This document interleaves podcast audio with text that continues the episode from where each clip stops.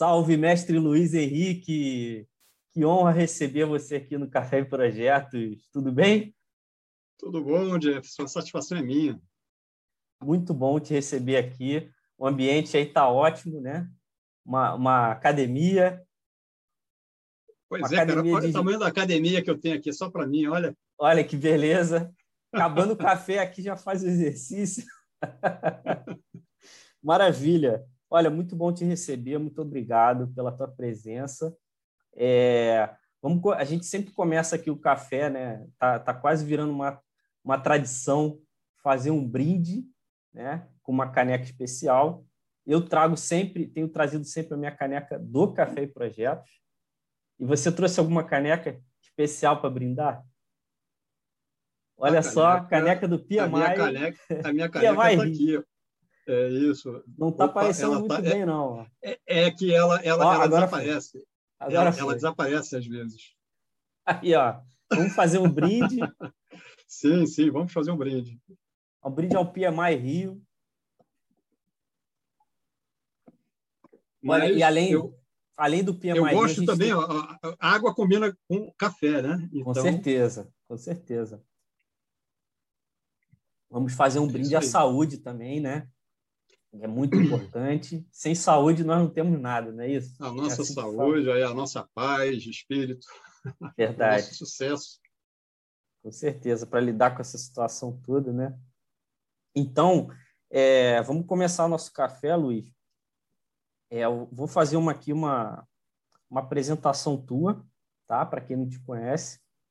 O Luiz ele é presidente e membro fundador do PMI, Rio de Janeiro, né? Capítulo do Rio de Janeiro. Luiz é mestre em engenharia de produção pela COP, UFRJ, engenheiro eletrônico também pela UFRJ. É certificado PMP pelo PMI desde 1998. Portanto, são, pelas contas, aí, uns 20 e 23 anos, talvez.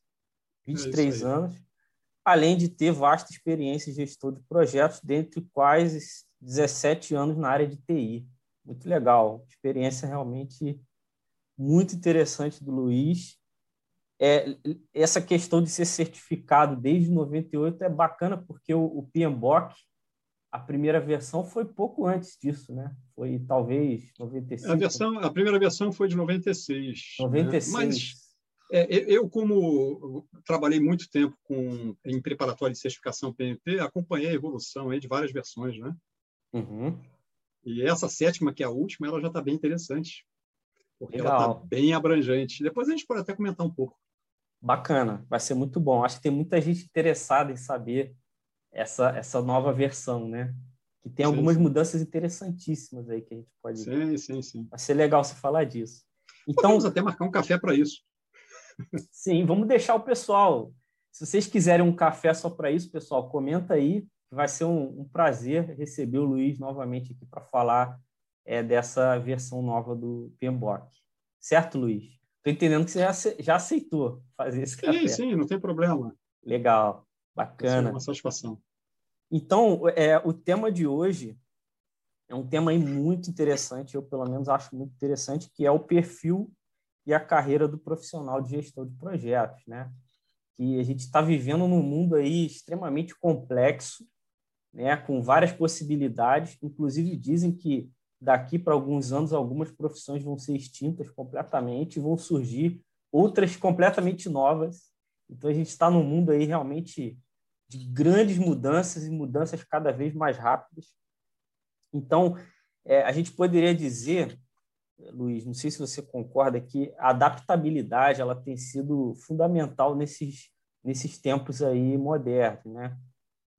É momento aí que os profissionais, tanto na área de projetos como em outras áreas, precisam se adaptar a novas demandas e novas capacitações, especializações ou adquirir novas experiências para continuar é, é, atuando nesse mercado de grandes mudanças, né?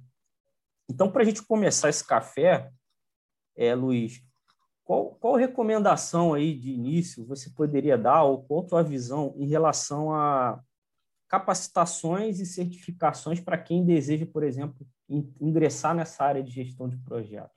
Qual é a tua qual recomendação você poderia dar aí de início para essa turma? Olha, rapaz, eu acho que tem até algumas coisas que a gente precisaria considerar antes de ir direto ao ponto, né? Porque existem diversas é, é, certificações é, é e capacitações disponíveis no mercado, em função aí também é, é, das habilidades de cada um, da, da, não só habilidades, né, mas em função também do, do, desejo que cada um tem de desempenhar algum papel, tá?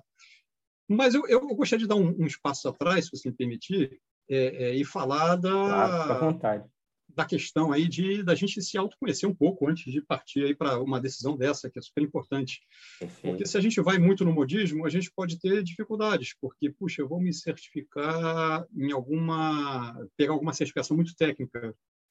É, é, qual é o risco de pegar uma certificação muito técnica só porque todo mundo pega? É de você não ter ou habilidade ou, ou não se identificar na prática, né, na hora de exercer aquelas competências ali eh, no dia a dia, né, um profissional que você idealiza ser, e isso acabar não ser bom, não sendo bom, né? Eu, eu acho que a questão de, de da gente é, é ser feliz, assim, desempenhar é, e ter boas experiências com o nosso trabalho, isso é super importante.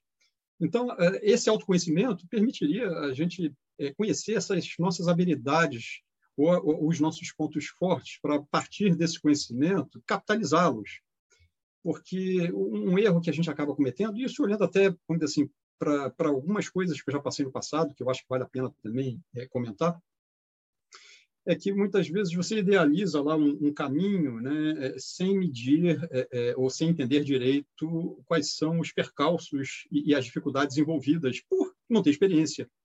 Então, é, é, eu, eu quero me desenvolver tecnicamente. Puxa, qual é a minha vocação para isso? Eu, se eu sou muito novo, eu topo qualquer coisa. Eu vejo que está na moda, é, aquilo me atrai por algum outro motivo, que de repente não a minha habilidade, esse autoconhecimento, e eu vou naquela direção e, e posso dar um morro em ponta de faca, porque não tenho aquele ponto forte desenvolvido, não tenho aquela habilidade é, é natural desenvolvida, e, e para desenvolver eu posso estar forçando uma barra terrível. E, e isso não é legal. Né? É você desenvolver, ou se sacrificar para desenvolver uma competência que você não não, não consegue naturalmente é é, é, é, se aprimorar nela, né? É, não é legal. Você não vai ser feliz. Né? Eu acho que a gente tem que ser feliz o tempo todo, né? E, e um caminho aí para a felicidade que eu vejo é, você tentar começar capitalizando seus pontos fortes. Estou falando de uma novidade. Tem até livro sobre isso, tá? sobre os pontos fortes e fracos e como capitalizar eles, tá? Foram feitas algumas pesquisas e a recomendação é exatamente essa a gente deve capitalizar os nossos pontos fortes. É, muitas pessoas começam, muitas vezes, é, é, é, é, desenvolvendo seus pontos fracos. Mas, ao desenvolver um ponto fraco, que eu estou dizendo que não que a gente não tenha que fazer isso, você está deixando de lado o seu ponto forte, que você já poderia estar tá capturando benefícios. Então, olhe sempre para os seus pontos fortes na frente, porque você desenvolvendo, tendo algum sucesso com aquilo, né, você cria condições para desenvolver mais à frente seus pontos fracos numa situação melhor. Então, é, é, essa é a reflexão que eu gostaria de fazer. Né? Então, você se conhecendo e, e, vendo as suas habilidades, se você é um profissional muito novo, isso facilita é, é, no início da sua carreira. Agora, se você já passou por essa fase, já se encontrou em alguma coisa que você goste, aí sim você tem que é, é, buscar uma especialização e uma segmentação, porque isso está sendo muito valorizado no mercado. Segmentação e especialização, né? especialização naquele segmento porque você pode ser um gerente de projeto, mas se você for um gerente de projeto com conhecimentos específicos do segmento, você vai estar na vantagem, vai estar na frente, certamente. Né? E as certificações, certamente, vão te diferenciar de quem não tem certificação. Então, elas sempre são muito bem-vindas, elas sempre vão te adicionar valências, aí, competências. Na realidade, elas não adicionam competência, elas adicionam um conhecimento estruturado lá que você absorve. A competência é desenvolvida ao longo do tempo. Né? Olha, eu fiz um curso, agora eu sou competente. Nada disso. Eu, eu fiz um curso, agora eu vou me habilitar a ser competente, porque eu vou começar a experimentar aquilo que eu aprendi. Então, é, é muito interessante também a gente ter essa compreensão. Né? Quem tem mais conhecimento não vai ser quem vai desempenhar melhor, necessariamente. Você pode achar uma pessoa que desempenhe bem, tem uma prática boa, apesar de não ter toda a teoria desenvolvida. E ao desenvolver a teoria, né, pegar mais conceitos, ela vai se aprimorar ainda mais. Tá?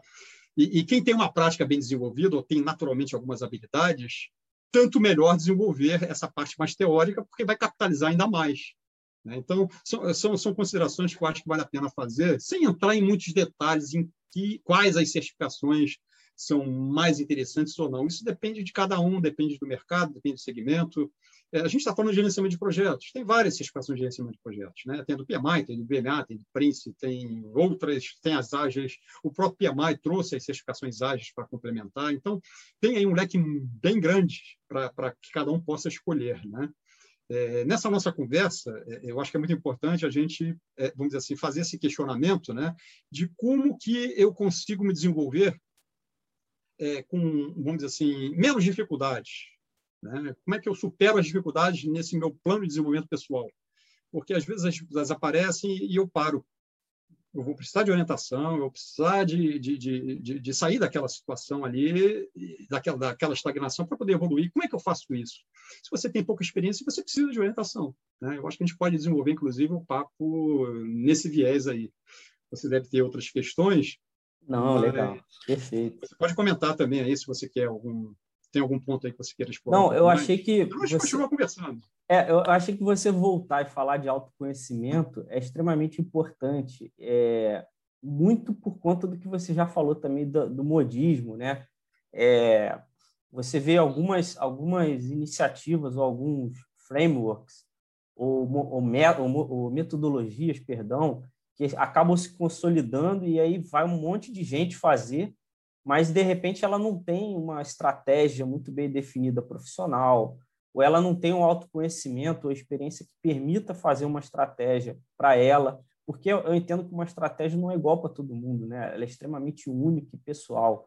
E aí é muito importante essa questão que você colocou do autoconhecimento, achei Achei é. excelente você ter voltado esse espaço para falar disso, né? Não, sem dúvida. Aí eu queria fazer um parênteses, então, porque aí a gente faz essa volta completa, né? E contando a minha experiência, que eu acho que isso é legal, né, para reflexão. É, é, eu sempre tive um viés técnico, né, um DNA técnico muito forte, desde sempre. Né? Aí, desde quando? Eu acho que desde os oito anos, porque é, essa foi a idade que eu observei muito um amigo da família, que era um engenheiro, já, que já tinha uma certa idade, que ele tinha uma oficina e ele fabricava coisas nessa oficina. E eu era uma criança ali e ficava olhando ele fabricar aquelas coisas, até que um dia ele me deu um naviozinho com motor elétrico. Pô, eu fiquei deslumbrado com aquilo. Puxa, ele montou aquilo sozinho. Ele era um engenheiro mecânico. Eu pensei, puxa, eu quero ser engenheiro mecânico quando crescer, eu quero fazer essas coisas também. E, e, e, eu, vamos dizer assim, tinha aquela vontade por conta daquele exemplo, mas eu, naquela época, não tinha certeza nenhuma de que eu, eu teria habilidade técnica, se aquilo ia fazer sentido ou não para mim. Mas eu caminhei, eu, eu, eu, segui aquele caminho de qualquer forma. Eu, eu fiz lá o. Terminei o ginásio e, na minha cabeça, eu vou fazer um curso técnico. E fiz um curso técnico. Eu fiz o Cefet e acabei fazendo um curso técnico de mecânica e na época que eu fiz o curso técnico mecânica, eu pensei assim, puxa, mas eletrônica eu acho que seria mais legal. Eu ficava naquele conflito. A gente, quando é nova, novo, tem conflitos mesmo, né? Certeza, muita certo, dúvida. E, né? no final do primeiro ano eu já queria me transferir para eletrônica. Aí e fui pedir uma, uma audiência lá com o diretor do Cefet. Olha, só ele poderia autorizar, porque ninguém estava todo mundo embarreirando, né? E eu queria fazer essa transferência. E no primeiro ano ainda, né? É, é, e a gente não, não tem certeza de nada né? nessa faixa etária, mas, Verdade, embora, vamos dizer assim, não tenha certeza, a gente tem as nossas certezas, né? que elas são muito tênues, aí podem mudar a qualquer momento. E aí ele me colocou o seguinte desafio: olha, eu topo fazer a sua transferência. Se você fizer um teste vocacional e se nesse teste vocacional apontar para essas, para a eletrônica lá, que essa, realmente essa disciplina, é, é, essa área aqui seria a, a mais adequada. Eu achei aquilo um pouco estranho, puxa, eu teria que realmente apontar desse jeito. Aí me orientou a fazer isso na PUC, eu fui lá, Legal, me inscrevi, tinha lá um serviço desse, fiz, é, é, fiz a minha inscrição, só que eu me frustrei terrivelmente, porque eu cheguei lá com antecedência, avisei a secretária que eu estava esperando. Uma hora depois, elas não me atenderam. Eu perguntei, estou esperando tempo demais, cadê elas? Foram embora. Era um dia do jogo do Brasil e elas saíram para ver o jogo e me esqueceram lá, cara. Eu fiquei tão revoltado com aquele negócio e acabei não fazendo o, o, o teste vocacional. Voltei, isso não funciona, me desconsideraram, blá, blá, blá. E aí, o que acabou acontecendo? Terminei o curso técnico de mecânica até o final e adorei ter feito o curso técnico de mecânica, aprendi coisas novas, gostei, né? Então, eu, aquele viés prático, né? pragmático, eu, eu gostei muito, aplicava isso para a vida. E depois fui fazer engenharia. Trabalhei um tempo como técnico, né? exercitei, então a minha vida profissional começou cedo, lá com uns 18 para 19 anos. Fiz um estágio, trabalhei em fábrica, né? trabalhei em, na minha vida em três fábricas, para você ter uma ideia. Né? A primeira foi de fabricação de vidros, então aprendi muita coisa ali. É, é, como técnico, eu, eu liderava pessoas mais velhas do que eu, e com 18 anos, como é que você consegue liderar com 18 anos pessoas com 20, 30 e às vezes 40 anos. Né? Então, isso para mim foi um desafio muito grande. E a minha liderança se deu muito pela competência mesmo, porque eu tinha muito conhecimento. Né? Eu, nessa época eu estudava demais tudo que eu me envolvia, e isso fazia diferença e era útil para todo mundo, né? para eles, lá na hora de, de alguma orientação, porque eu estudava sempre na frente, sempre estava aprendendo, sempre estava ali muito proativo e gostava daquilo. E aí me vi com muita habilidade técnica, porque eu gostava das coisas que eu fazia. Né? Então, eu colocava emoção, eu colocava uma, uma energia positiva positiva e, e, então eu apesar das dificuldades eu, eu, me sentia feliz ali. Então como é que uma pessoa pode se sentir feliz numa fábrica de vidros onde parecia um inferno né do ponto de vista de um terceiro? Porque o vidro era coberto de o chão era coberto de vidro quebrado porque era fábrica de vidro, então alguma coisa quebrava ali e ia para o chão. Então você tinha que ter uma bota. É, tinha fornos que a temperatura ambiente perto do forno era de 60 graus, então você chegava perto do forno. Não era confortável o ambiente, né? Nem aí eu era estagiário, aí mandavam olhar dentro do forno, e dentro do forno estava 2 mil graus, sei lá, uma temperatura absurda. Como é que eu consigo olhar dentro do forno? Eu tinha que pegar uma, um escudo de amianto né, com uma lente preta, né, com essa espessura aqui, aí encostar, quando abria a escotilha, saiu uma lingueta de dois metros de fogo. Aí pegava o escudo e ia encarando aquela, aquela língua de fogo até chegar perto da escotilha e olhar para dentro do fogo em volta gases de combustão. Então era um negócio terrível. Mas eu, eu, eu, eu, era feliz ali, porque eu aprendia, ajudava, resolvia os problemas. Todo dia eu tinha que tomar banho para voltar para casa, porque eu saía todo preto ali, de, de fuligem, de óleo, de tudo. E eu era feliz, para você ver. Então eu, eu me encontrei ali. Depois fui fazer engenharia eletrônica. Na engenharia eletrônica era tudo muito mais limpo, nunca mais sujei as mãos. no máximo levava choque e choque de baixa tensão. Choque fraquinho, né? fraquinho. E aí fiz engenharia eletrônica e fui me especializar em, interferência eletromagnética. aí fui trabalhar em laboratórios é, da Imbel é, e da IBM fazendo testes de qualificação de produto, né, para poder a fábrica poder comercializar os produtos nos mercados americanos, né, que onde a FCC americana regulava e a CISP, né, que eram as as entidades lá que tinham lá uma normalização que a gente precisava atender e que os produtos precisavam ser resistentes, né, a, interferência eletromagnética e emitir pouco ruído. E eu e ficava em laboratório medindo é, esses ruídos. Né? Eu, ou eu jogava ruído para ver se o equipamento aguentava, ou media a radiação dele. Né? E, e isso era muito especializado. E, e, e era uma, uma, foi uma mudança de água para o vinho. Né? Eu era, era, de mecânica saí para uma área dessa. Né? Então, eu trabalhava lá numa câmara semirecóica, que eu certifiquei essa câmara depois de dois anos. Ela foi a primeira câmara certificada no Hemisfério Sul. É, eu levei dois anos para certificar, porque. Olha só, bacana. Tinha uma dificuldade técnica gigante, né? então nunca ninguém tinha feito aquilo, e aquilo ficou muito em cima de mim. E eu fiquei dois anos em cima de um problema para resolver. Foi o um problema que eu demorei mais tempo para resolver. sendo assessorado pelo CPQD da Telebrás, sendo assessorado por muita gente, mas o problema era meu e eu que precisava resolver. E sabe como é que eu resolvi? Um dia eu acordei e deu um estalo. Olha, o problema maior é porque tinha um problema lá que tinha uma incerteza na precisão né, do, dos dados, né? essa incerteza era muito grande, era acima do razoável. Estava dando um desvio muito grande nas medições. Aí eu descobri que o ponto fraco eram as antenas que precisavam ser reaferidas. E aí fui reaferir elas e, e precisei mudar um procedimento de norma. E eu fiz aquele negócio todo, fiz as medições de novo e deu certo. Só que na hora de mandar o relatório, eu mudei um procedimento de norma ANSI. E aí eu tive que colocar no relatório que eu mudei o procedimento da norma ANSI para aumentar o número de dados coletados. Será que os americanos vão aceitar isso? Aí, um mês depois, porque tudo demorava naquela época, veio o relatório aprovando a minha mudança, cara. E, e, e os americanos aprovaram aquilo. E foi a primeira Câmara certificada do Hemisfério Sul. Então, é, é, é, eu tinha esse viés técnico, eu, eu, fica, eu tinha uma capacidade de introspecção muito grande, então eu, eu era feliz fazendo essas coisas, né?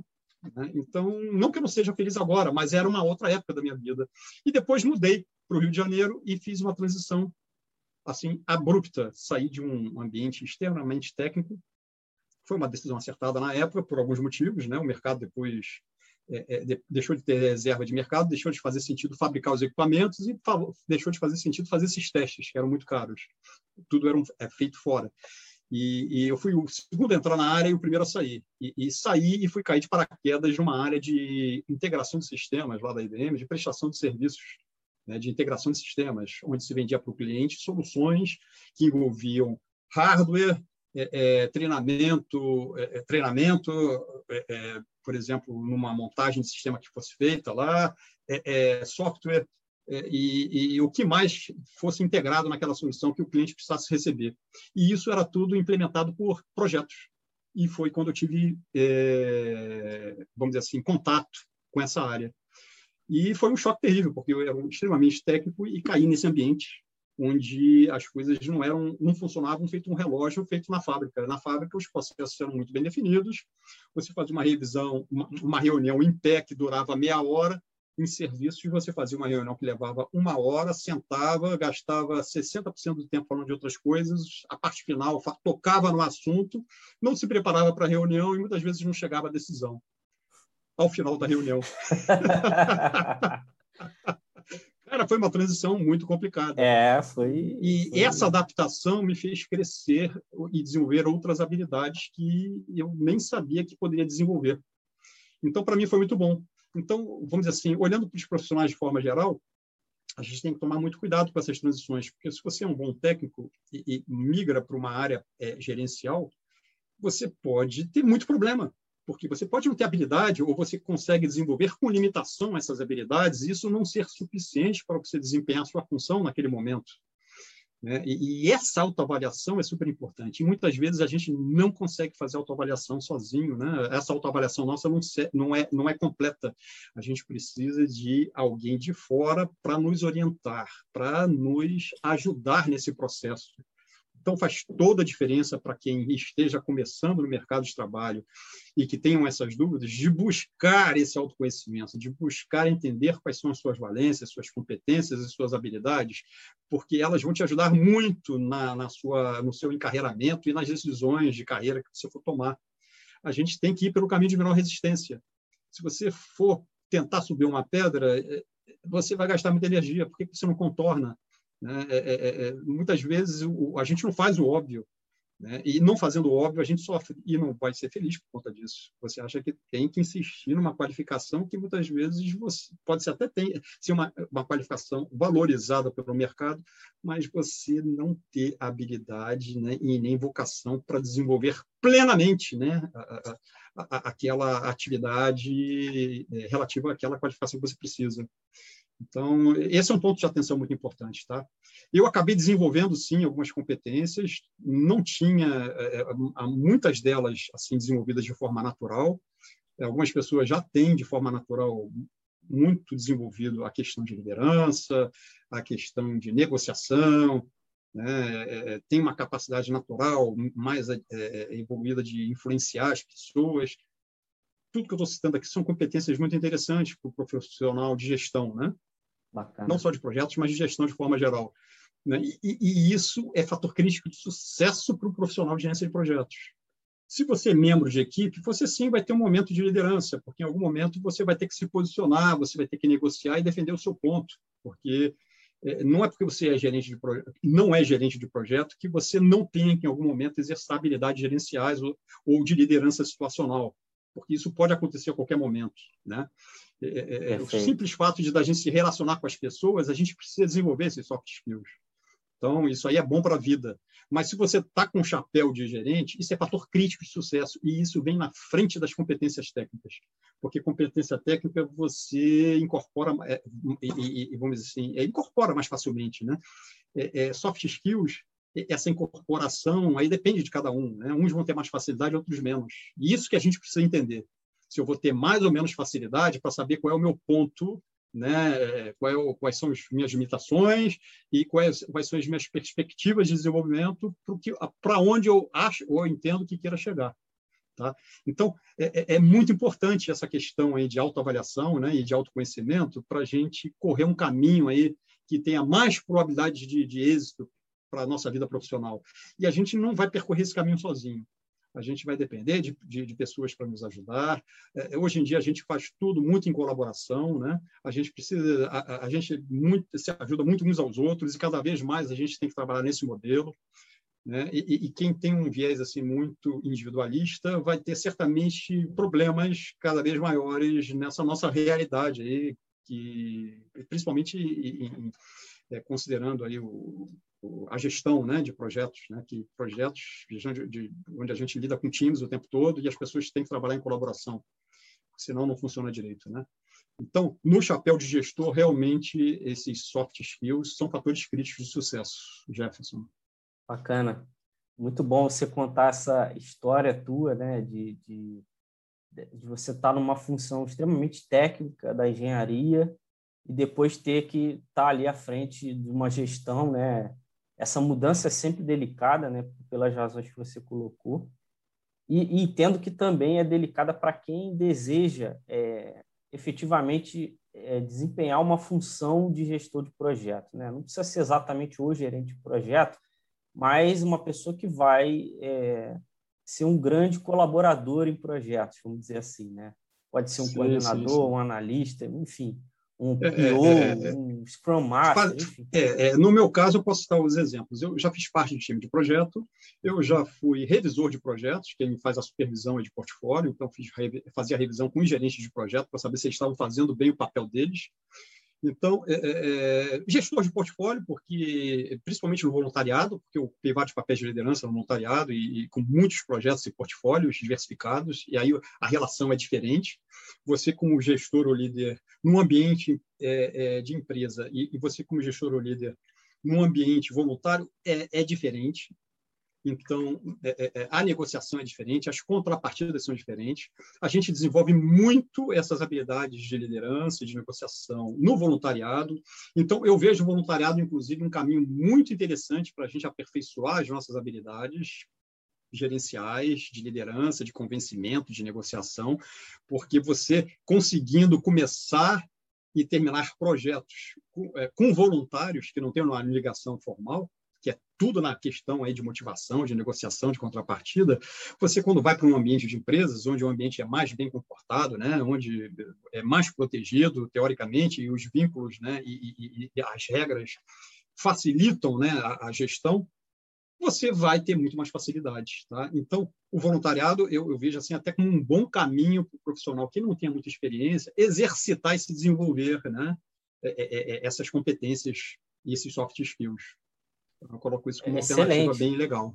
Não, excelente. Inclusive, é, você podia falar um pouquinho é, de como alguém que quer adquirir essa experiência através desse canal, como é que pode fazer, né?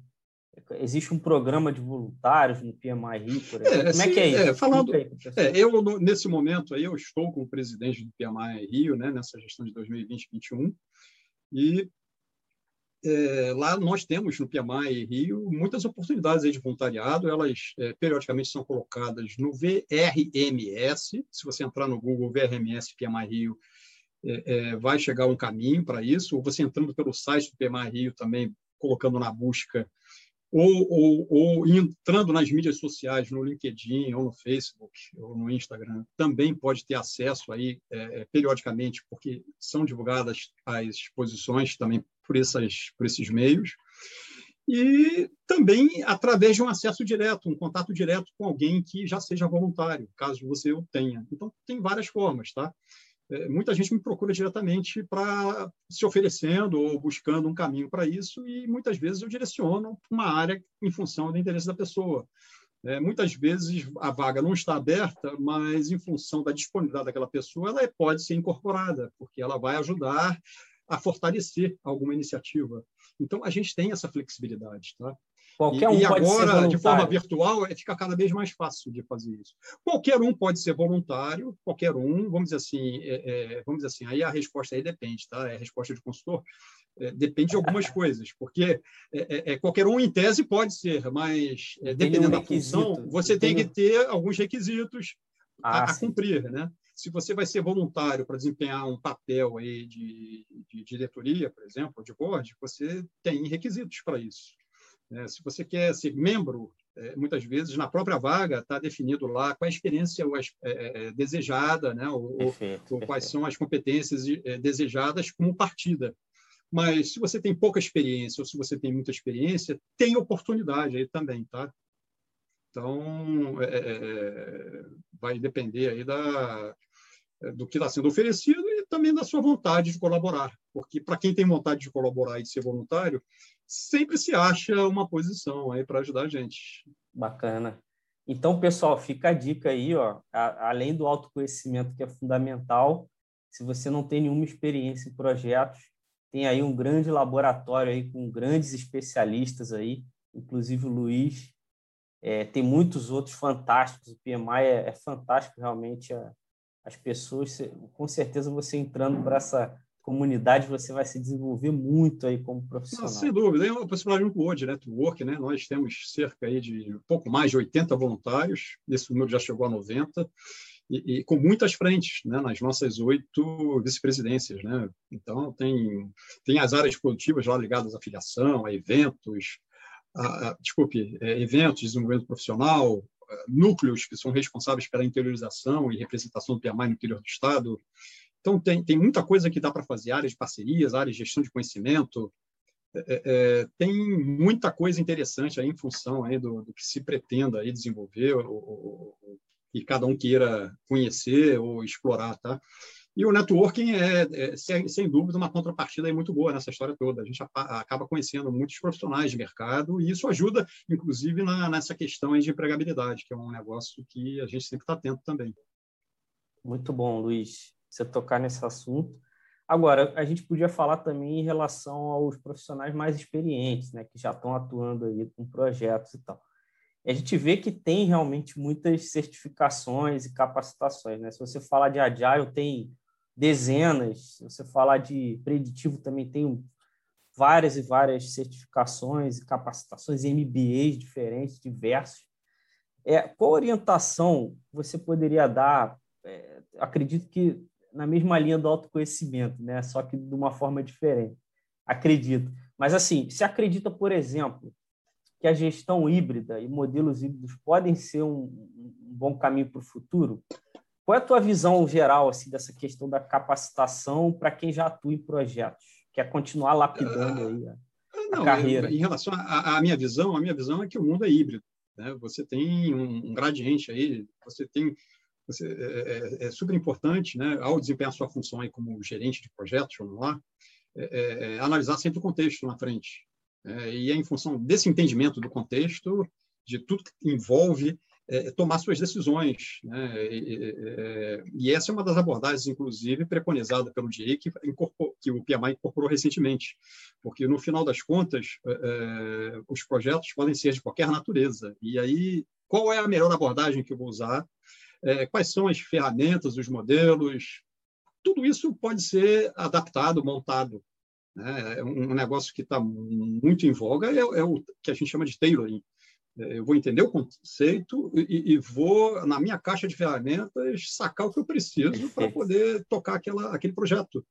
Né? Partes dele pode, eu posso ter que usar abordagens ágeis ou adaptativas, pode ser que tenha alguma parte lá que o preditivo seja mais é, é, é, ajustado. Então, pode ser que o projeto seja faça sentido que seja tocado totalmente usando uma abordagem ágil. Então, tudo é possível. Né? É, é, você me perguntou assim em relação aos profissionais mais experientes. Né? A preocupação em relação aos profissionais mais experientes é o seguinte: se a experiência dele é muito demandada, ok.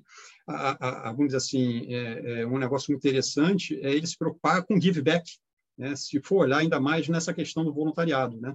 Um profissional experiente, ele tem muito a oferecer. Né? E a partir do momento que ele se voluntaria para uma atividade onde ele possa ajudar os profissionais menos experientes, seja na condição de projeto, seja numa mentoria, isso é muito bom. Né? E se ele é certificado, o próprio fato dele exercer né, essas atividades no voluntariado geram é, PDUs né, nas certificações do PMI que ele precisa para poder renovar a certificação. Então, o, o, o profissional é, mais experiente, a motivação dele é, é, é, ele perceber como ele pode ser útil, né, e como ele pode ajudar os outros com o conhecimento dele. Então, é, é, se você olhar do lado de vista do voluntariado, sempre vai ter oportunidades. Mentoria é um deles. A gente tem um programa de mentorias, onde os mentores é, é, têm os seus mentorados dentro de várias áreas lá de, de interesse das, das, duplas ou uh, que são formadas, né? Às vezes tem uma relação de dois para um, né? Dependendo aí de como é formada essa mentoria. E olhando assim do mercado de forma geral, uma outra preocupação que a gente vê dos profissionais mais experientes é que muitas vezes a experiência dele, se não está sendo demandada, ele tem que fazer uma transição de carreira. Então, ele vai ser menos experiente uma competência nova. Né? E ele tem que perceber isso a tempo e tomar a decisão de fazer logo essa mudança, se isso fizer sentido para ele. Então, são, são os dois vieses aí que a gente tem que se preocupar. Né? É, é, e a gente vê os dois vieses acontecendo, né? E, cada vez mais é, competências novas surgem, né? e, todos nós precisamos nos reciclar. Né? Então isso é uma constante, né? E a frequência dessa capacitação, dessa atualização, é, é, é cada vez está maior, né? O, o, período de tempo vai diminuindo.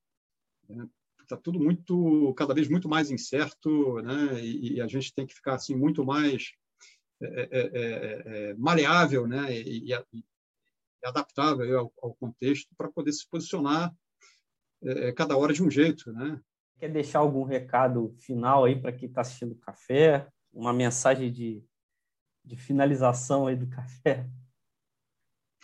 Eu acho que a mensagem final é que, puxa, é, é, é o, o, nosso caminho nós que escolhemos, né? E que é importante caminhá-lo é, de forma que você fique feliz o tempo todo, né? E tente ser feliz o tempo todo. Nem sempre isso pode ser possível em algum momento, mas se você não for feliz, as coisas vão ser mais difíceis.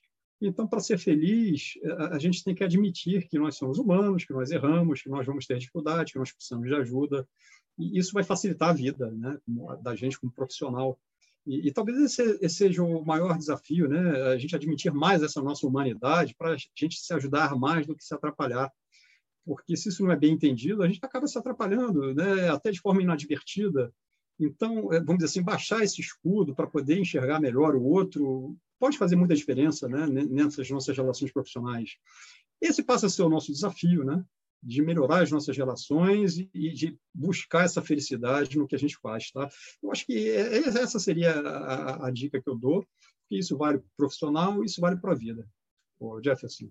Pô, muito bom, muito obrigado, Luiz. Olha, te agradeço muito aí pela tua presença. Essa mensagem final foi muito pertinente, é, de, de, não digo nem humanizar, mas é, a gente admitir nossas, nossas fraquezas e, e, e, buscar ajuda, né? Fazer alguma, ter alguma ação em relação a isso. Foi muito boa essa mensagem final. E é isso, te agradeço muito. É, espero que a gente possa conseguir um slot aí na agenda para gravar essa, essa, esse café sobre o novo PMBOK. Vai ser um prazer aí conversar sobre isso, você apresentar isso aí para para quem assiste o Café e Projetos. E é isso. Muito obrigado aí pela tua presença. Eu que agradeço, Jefferson. Estamos aí. Até o próximo café, então. Obrigado, hein? Valeu, pessoal. É isso. Grande abraço. Tchau. Um abraço, bom. Valeu.